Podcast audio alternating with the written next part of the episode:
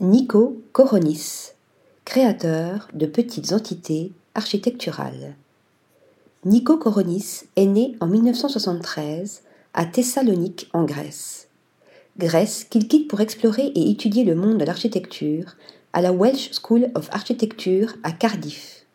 Après l'architecture, c'est le design qu'il embrasse à la Domus Academy en Italie, à Milan, où il enseigne pendant un an par la suite.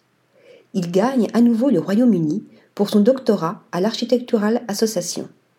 Un parcours auquel s'ajoute un fellowship à la vénérable Central St. Martins et un poste de chercheur à la Fondation Alvar Aalto à Helsinki.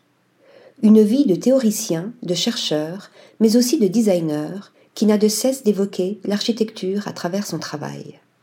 Aujourd'hui, basé dans la capitale lombarde, Nico Koronis s'est en effet spécialisé dans la conception de meubles minimalistes mais très expressifs et avec une identité très singulière. Faisant la part belle aux silhouettes géométriques, notre artiste favorise des processus de production longs et délicats. L'objectif? Donner naissance à des petites entités architecturales.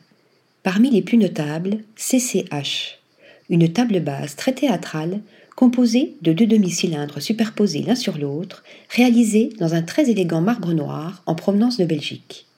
Parmi les autres splendides tables bases de son répertoire, la pièce SCA venant dessiner deux mouvements en escalier composés d'une quarantaine de feuilles d'aluminium.